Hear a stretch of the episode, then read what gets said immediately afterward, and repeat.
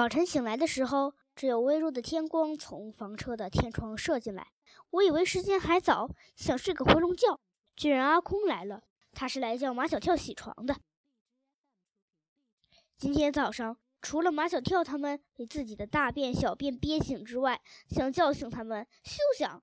昨天早上还是我用尾巴扫他们的鼻孔，才让他们打喷嚏，使自己惊醒的。我要看看阿空怎么把他弄醒。不行的话，我就再上，再用尾巴使他们打喷嚏。我又没用尾巴扫阿空的鼻孔，阿空打了一个惊天大喷嚏，震得房车都摇晃起来，我的头也晕了。地震了！四个睡得如猪一样的男孩子被震醒了，他们齐刷刷的翻身坐在床上。当他们知道不是地震，是阿空打了一个喷嚏之后，又齐刷刷倒到床上。阿空用双手抓住马小跳的手臂，把他提起来。在巨人阿空手中，马小跳就如同一个毫无反抗能力的婴儿。阿空把马小跳放在床上立着，又把其他三个男男孩子一个一个提起来，放在床上立着。可是。张达站着还是照睡不误。不早了，快醒醒吧！马小跳指着天窗，天还没亮呢，亮不起来了。天气预报说有暴风雨。一听说有暴风雨，马小跳他们彻底清醒了。他们迅速穿上牛仔裤，穿上 T 恤衫，然后到井边打一桶水来洗脸刷牙。张达的外婆已经做好了早餐：荷叶稀饭和葱油饼卷鸡蛋。荷叶稀饭有荷叶的清香。四个孩子的稀饭放在三个碗里，阿空的盛在一个大盆里。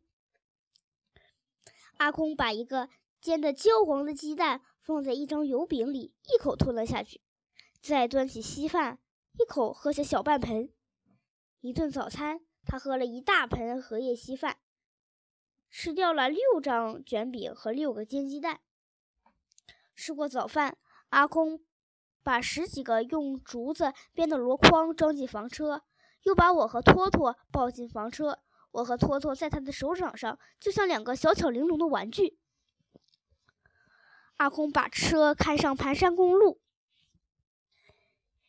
马小跳突然想起乌龟，对了，我们应该把乌龟也带上来。来来不及了，要赶在下雨之前摘。其实我和乌龟约好了，他会找我们的，不用担心找不到，因为有马小跳他们在，乌龟会闻着孩子味一路找来。房车停在半山腰，我们一个接一个从车厢出来后，阿空把十个箩筐也卸了下来。天仍然没有亮起来，大块大块的乌云压在我们头顶上。挺恐怖的。公路和桃树林之间隔着一条一米多宽的水渠。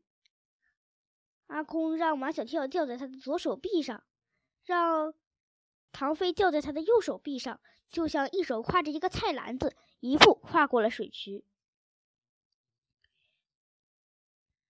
阿空又把毛超、张达、我和托托都运了过去。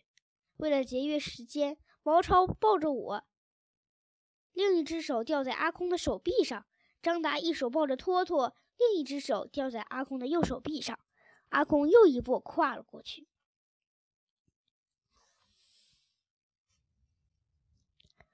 阿空说：“这片桃树林里的桃子都熟透了，是世界上上等的水蜜桃。大家一定要在下雨之前把桃子摘下来。”唐飞叫着：“这么多！”怎么摘得完？关键是要配合好，这样工作效率高。现在我来分工，我摘桃子，马小跳和毛超呢，嗯，当二传手，负责从我手里接过桃子，轻轻放进箩筐。而唐飞和张达负责把装着水蜜桃的箩筐运到水渠边。注意，放桃子的时候一定要轻，不要把桃子碰坏了。两个人一次只能抬半筐，不要把自己累坏了。他们说干就干，阿空比桃树还高出一头，马小跳在他左手边，毛超在他的右边。阿空左一下右一下，把桃子摘下来递到他们的手上。马小跳和毛超再分别装进箩筐。张达和唐飞抬着半半筐桃子，唐飞直叫累。这一段路他要歇好几次。张达的力气可比他大，可唐飞要歇，张达只好跟着歇。阿空摘得很快，马小跳和毛超装筐的也很快，就是张达和唐飞运得慢。不一会儿，装水蜜桃的箩筐便在树下堆了一长溜。你们能不能快点啊？暴风雨就要来了，你们俩还偷懒。我们换，我们装筐，你们来搬，换就换。毛超说：“马小跳，你傻呀？咱们俩根本搬不动，你又没搬过，怎么知道搬不动？”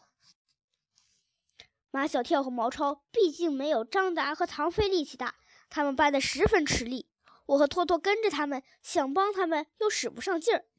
乌龟来了，我说：“我说嘛，有这几个孩子。”就是走到天涯海角，乌龟也能把我们找到。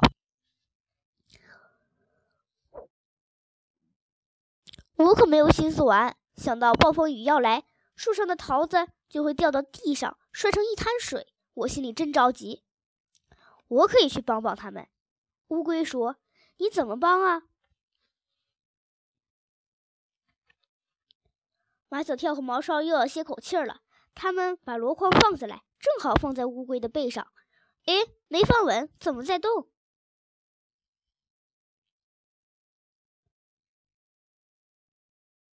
马小跳和毛超扶着箩筐，跟着箩筐跑，跑到水渠边，箩筐不动了，乌龟钻了出来，是乌龟。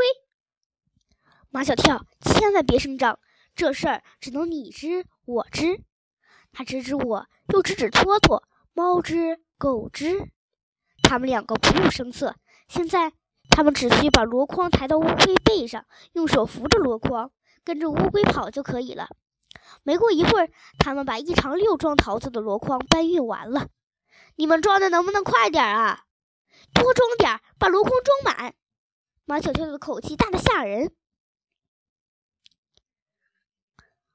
满满一筐水蜜桃，马小跳和毛超抬起来就跑。唐飞和张达看了直发懵，他们不明白马小跳怎么顷刻变成了大力士。他们是不是吃了大力士菠菜？我们也吃，可能是动画片儿。过了中午，刮起了大风，大风吹散了乌云。天亮了，大风把桃树吹得东倒西歪。这片桃林里的桃子快被摘完了，几十筐水蜜桃被阿空抬上了车。唐飞和张达都上了车，马小跳和毛超却在找什么东西。我知道他们要找乌龟，可是乌龟已经走了。帮马小跳和毛超用完最后一筐水蜜桃后，乌龟就直接爬到水渠里游走了。